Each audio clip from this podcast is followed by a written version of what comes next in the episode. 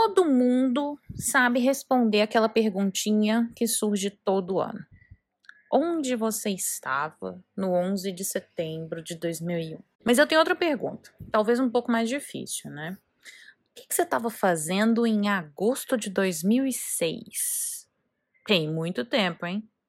Então senta que lá vem a lenda, porque não dá nem para falar que ele senta que lá vem a história, porque já virou lenda. Senta que eu vou te explicar a lenda do ICMS na base da COFINS, de uma vez por todas.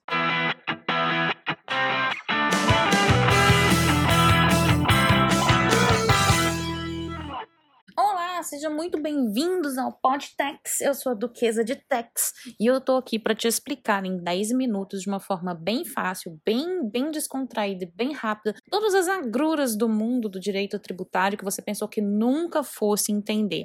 Você vai entender aqui comigo, é só me dar 10 minutinhos do seu tempo, se bem que hoje eu vou pedir mais. É porque sabe como é que é? Cálculo por dentro, ICMS, PisCofins, o ICMS está na base da COFINS, enfim, eu acho que vai dar mais de 10 minutos, não tenho certeza, mas vamos lá. ICMS na base da Cofins. Oh, dá calafrio só de repetir, mas aqui, ó, como diz aquele funk, é hoje.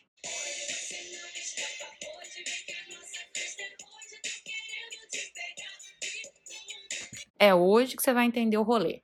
Vem comigo que eu vou te explicar, você vai entender todos os jornais que vão, só vão falar disso, espero eu, na semana do dia 29 de abril.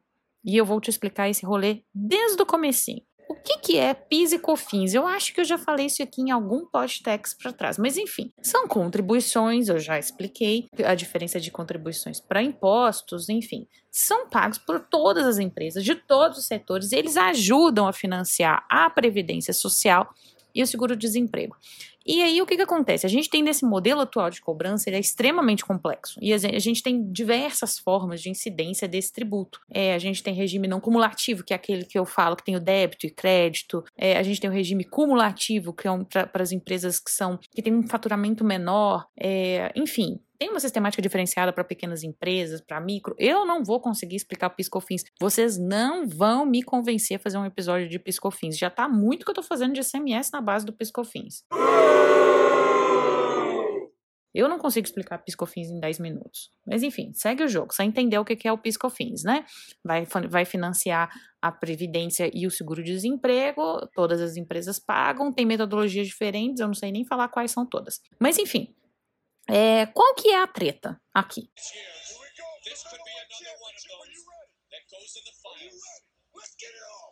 A treta é que, pelo entendimento do governo, é, esses, esse, essas contribuições elas incidem sobre o faturamento. E pelo governo, o conceito de faturamento englobaria o valor do ICMS. É, dá uma respirada aqui. Pois é. O que, que acontece?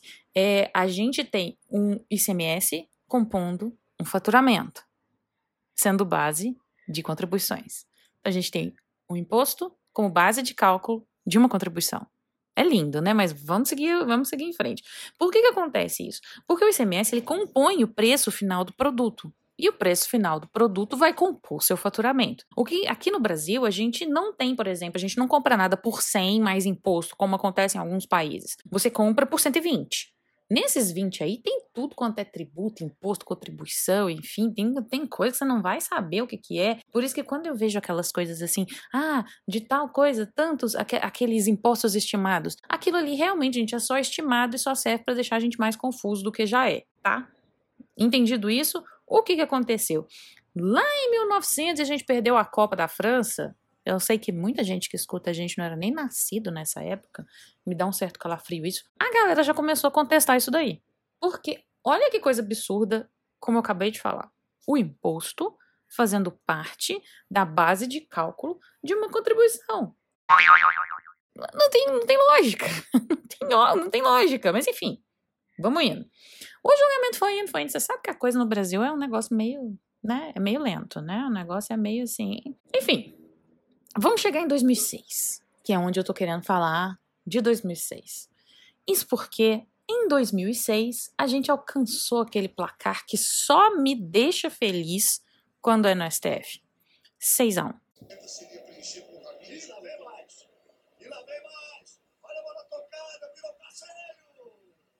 Seis a um pela inconstitucionalidade da inclusão do ICMS na base da COFINS. O STF, para quem não sabe, né, para quem tem dificuldade, é somos um time de futebol, são 11. Lembra disso, hein? 11 ministros. Se a gente sou, se a gente alcançou 6 a 1, já pode soltar o meme do Galvão, né? Né? Não, não, não, não solta o meme do Galvão. Por quê? Com esse placar, o ministro Gilmar Mendes quis entender melhor a discussão, né? Porque afinal de contas já estava 6 a 1 ele quis entender a discussão, pediu vista. Pediu vista. E você sabe o que acontece quando pede vista? Sim, suspende o julgamento. Então ele pediu vista. É, ainda bem que podcast não tem imagem. Porque vocês façam aí um exercício mental para pensar na cara que eu tô fazendo. É, pra vista com 6 a 1 Mas enfim. 2006 tem que respirar fundo, porque 2006 tem muito tempo, né? 2006, 6 a 1 a gente, ou seja, já era inconstitucional, não tinha mais como virar, lembra? 11 ministros. Nessa época, em 2006, não existia iPhone. Não existia streaming no Netflix. Celular bom tinha 128 mega de memória. Mega, eu disse mega, 128 mega. 128 mega hoje não aguenta um dia de grupo de WhatsApp da sua família. Câmera de celular, então, tinha 1.3 megapixel. Eu não sei nem como é que a gente enxergava alguma coisa, mas enfim. Esse era o mundo de 2006. Quando a gente alcançou o placar, a gente que eu falo contribuintes, pela inconstitucionalidade da inclusão do ICMS na base da COFINS. Tem que dar um suspiro, né? Porque é 2006. Ganhamos? Não, não, espera. Vocês conhecem reset de videogame? Eu fazia muito isso, tá? Lá no Mega Drive, lá em 1992, eu tinha um Mega Drive. É, quando eu tava perdendo, eu ia lá e ficava muito brava, aí eu ia lá e pá, no botãozinho branco, Mega Drive 2, 16 bits. Eu ia lá, pá, no, botãozinho branco e começava tudo de novo. É um reset, né? Então foi mais ou menos isso que a União fez, porque em 2007, é, lembra que tá suspenso, né, o, o processinho. A União ajuizou uma ação para declarar a constitucionalidade do ICMS na base da COFINS. Sim, a constitucionalidade de um negócio que já estava 6 a 1 pela inconstitucionalidade. Eu acho que até eu aceitei o 6 a 1 com mais dignidade, né? Que a gente tem que aceitar. Mas isso não veio ao caso, não estou falando disso agora. Veio aí um instrumento da Fazenda, né? Para julgar o caso pela nova composição da STF, isso em 2007. Né? Estamos em 2007 já. É muito eu jogando Sonic, gente, com 8 anos de idade, mas segue o jogo. Eu jogava Sonic, eu não tava vendo bem na primeira fase, ia lá e pá, mas enfim. Em 2008, reconheceram a repercussão geral, ou seja, o que fosse decidido nesse caso ia valer para todo mundo. Mas espera aí, que não é aquele caso que já tá 6 a 1 não, tá? Começou o placar de novo, lembra do reset? Depois eu vou te contar o que foi daquele caso lá, mas enfim. Segue aqui comigo, senão a gente, a gente se perde nos anos. Em 2008, outro processo, re, reconheceram a repercussão geral, ou seja, esse caso ia valer para todo mundo. Eu lembro que eu trabalhava com tributário, tinha pouco mais de um ano e meio nessa época, e eu acreditei, agora vai.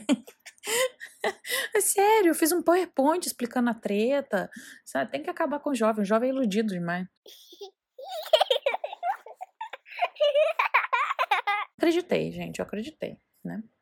E aqui, fazer um PSzinho aqui, é que teve aquela famosa sustentação oral em que houve uma certa confusão entre o conceito de lucro, receita e faturamento, sabe? Certas pessoas ficaram confusas com esse conceito. Eu fiquei igual o meme da Nazaré confusa, entendeu? Vendo essa discussão, não sabia o que estava acontecendo. Mas enfim, em 2014, é, agora vamos voltando, né? 2008. Aí 2014, lembra aquele processo que estava suspenso lá, aquele que a gente já tinha ganhado, a gente contribuinte? Então, é, acabou que decidiu. Só que é, naquela época, aquele julgamento não tinha repercussão geral, então valeu só para aquela situação específica. Ai, gente, que vontade de chorar. Mas enfim, valeu só para aquela situação específica. Os outros milhares de processos continuaram tramitando no normal, porque não tinha repercussão geral. Só aquele nosso lá de 2008 que tinha repercussão geral. Então vamos seguindo de 2008, mas continuamos em 2014. 2014. O processo, esse da repercussão geral, foi liberado em 2017. 2017 para julgamento. Eu, a, na, na, época, eu gosto porque quando vem a parte da, da União para justificar, é, seja a advogada-geral, chega a PGFN, Procuradoria-Geral da Fazenda Nacional, sempre o argumento é de que o Estado vai quebrar o Estado, vai deixar de arrecadar. Nunca é um argumento técnico para me convencer. Eu estou disposta a ser convencida de que o ICMS tem que, tem que estar dentro da base do Piscofins. Não, não, não, não. O, o, os argumentos são 250 bilhões que o governo vai deixar de arrecadar. Aqui não tô falando nem número aleatório, não, tá? Eles falaram esse número mesmo. É, em 2017. É, ou então vai deixar, de, vai deixar de arrecadar 20 bilhões por ano. Ah, ah, como se isso fosse problema do contribuinte. Como se, como se esse negócio tivesse sido decidido em 2017, entendeu? Como se não tivesse sido decidido em 2006. Aí, porque ninguém fez nada, o negócio está sendo enrolado desde 2006, aí o problema é, é do contribuinte, entendeu? É restituição excessiva. Porque é do contribuinte, porque, ó, coitado do Estado. Ainda bem que o podcast não tem imagem. Enfim, respira. Seis ministros votaram pela desvinculação do ICMS, né, da base de cálculo do PIS da COFINS, avaliaram que o ICMS não compõe faturamento ou receita bruta das empresas. Vou ficar quieta. Mas aqui para destacar um, um, um, momento que eu achei muito legal e eu quero colocar todo mundo no mesmo, já passou de 10 minutos mesmo, gente, agora eu vou falar. Como eu quero colocar todo mundo na mesma página, é, o ministro Gilmar Mendes, lá, naquele, lá no julgamento, lá em 2017, é, abre aspas, né? As consequências do julgamento serão desastrosas para o país. Não apenas para o impacto tributário. Ah, eu tô rindo, mas é com respeito. É, ele afirmou que essa exclusão, né, do ICMS redundará em expressivas perdas de receita para a manutenção da Seguridade Social. Eu, eu achei que a gente estava discutindo a Constituição. Então quer dizer que a gente tem que continuar pagando um negócio que não, que não tem que pagar, que não tinha que pagar, mas eu tenho que pagar porque. Eu não consigo, honestamente. É muito. Mas é porque eu não consigo entender. Se alguém conseguir entender, enfim. E um outro argumento que eu achei assim maravilhoso, maravilhoso, é daquele assim, se a tese prevalecer, né, se a tese a favor do contribuinte prevalecer, é aqueles produtos que possuem o ICMS maior, que são muitas vezes mais supérfluos, terão menos impacto. Então, quem consumir produto da cesta básica não vai ter benefício algum e vai pagar a conta daqueles. Eu, eu até podia explicar para vocês o que, que foi esse argumento, mas eu achei que ficou algo tipo do tipo assim: nem quem perder vai, vai pagar, nem quem ganhar vai perder, vai todo mundo pagar. Pelo, pelo que eu entendi do raciocínio, entendeu? Mas. Ai, ai. Eu só queria uma justificativa, gente. Uma justificativa técnica. Era só isso que eu queria. Sabe? Só, só não ser só não parecer que é chantagem, né? Mas enfim, os magistrados que votaram contra o governo ponderaram que o valor do ICMS deve ser repassado ao fisco, não integra o patrimônio do contribuinte, não representando nem faturamento nem receita, mas é simples ingresso de caixa ou trânsito contábil. A, a gente tem hora que o óbvio é tão óbvio que a gente não precisa entender, né? E a gente precisa comemorar isso aqui. A gente precisou esperar 11 anos, né, de 2006 até 2017 Ai, ai. Mas vocês estão querendo comemorar, né? Fora de hora. Não. O podcast hoje vai ter 20 minutos. Vocês queriam a treta? Eu tenho que explicar a treta, gente. Olha que eu tô explicando bem resumido, hein? No Brasil, a gente não ganha. A gente não ganha nem quando a gente ganha. Entendeu? É bem aquela frase mesmo. Nem quem ganhar vai perder, vai, vai todo mundo perder. Por quê? Porque existe uma tal de modulação dos efeitos. Modulação dos efeitos é tipo assim: a bola é minha, então só vale o gol se for da pequena área para frente. Funciona mais ou menos assim.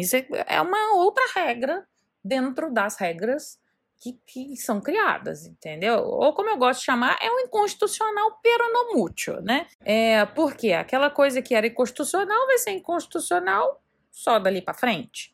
O que, que aconteceu? A Procuradoria-Geral da Fazenda Nacional, lá durante o julgamento de 2017, tinha feito um pedido de modulação dos efeitos para que a decisão valesse a partir do exercício fiscal de 2018, ou seja, era inconstitucional, mas vale só ano que vem.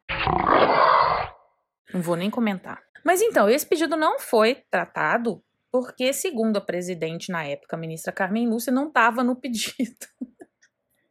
não constava do processo, então não vai. Então é assim: se não pediu na hora, pede depois, a gente vê, na volta a gente compra. Entendeu? Foi assim que o negócio não foi decidido em 2017. E aí, Beleza, 2017 estão, beleza, é inconstitucional. Aí aqui ainda rolou uma tentativa de duplo escarpado quando a Fazenda resolveu entender que o ICMS, que o STF disse que era inconstitucional, era um pequetito lá, era o ICMS a pagar, e não era o ICMS destacado. Eu não vou nem entrar nessa tour aqui, porque, ó, eu não ignoro. Só ignoro, joga para frente, só ignoro. E foi assim que a gente chegou em 2019 com o julgamento dos embargos, esse daí, que vai decidir a partir de quando uma coisa inconstitucional é inconstitucional, que foi pautado. Isso no final de 2019, tá? Ele foi pautado para 1 de abril de 2020. Não é para rir que é 1 de abril. Não é para rir. Porque isso aqui é aprovação, entendeu? Dando glória a Deus. Vamos passando pela prova. E aí é o seguinte, mas aí o mundo começou a acabar, né? Todo mundo sabe, o mundo começou a acabar em março, então tributo é só é prioridade nesse país quando a gente tem que pagar. Enfim, chegamos a abril de 2021 e depois aqui agora, recentemente, está rolando uma rinha de ofício. Eu adorei essa novidade no processo tributário, eu sou a favor de sempre ter rinha de ofício. Então tem ofício da OAB para lá, tem ofício da PGFN para cá, tem ofício para todo lado, enfim. É rinha de ofício, tô achando o máximo. Se nada mudar, e olha aqui uma coisa, tudo pode mudar. Lembre-se que você está no Brasil. Se nada mudar, o julgamento vai ser é, quinta-feira, dia 29 de abril quando finalmente a gente vai saber o final da novela que acabou em 2006. Sabe aquela novela que acabou em 2006? Então nós vamos saber agora se a mocinha fica com o mocinho ou não, né? Porque pode ser que não. Mas enfim, a treta bem resumida, só para você entender os jornais é, durante essa semana do julgamento é essa. Eu vou ficar aqui, viva a Constituição, por argumentos técnicos, porque eu não tenho que ter argumento, não sou eu que faço o orçamento do país, eu não tenho que ter argumento, ah, vai, vai custar tanto, ah, vai. Não. Façam as regras, sigam as regras que estão postas na mesa, entendeu? E ninguém perde. Esse podcast já está com quase 20 minutos. Então eu vou deixar aqui o meu Viva para a Constituição, né? Ou não? Não sei. Melhor esperar, né? Então, senta aqui, espera comigo e até o próximo podcast. Podtex da Duquesa. Beijo para vocês.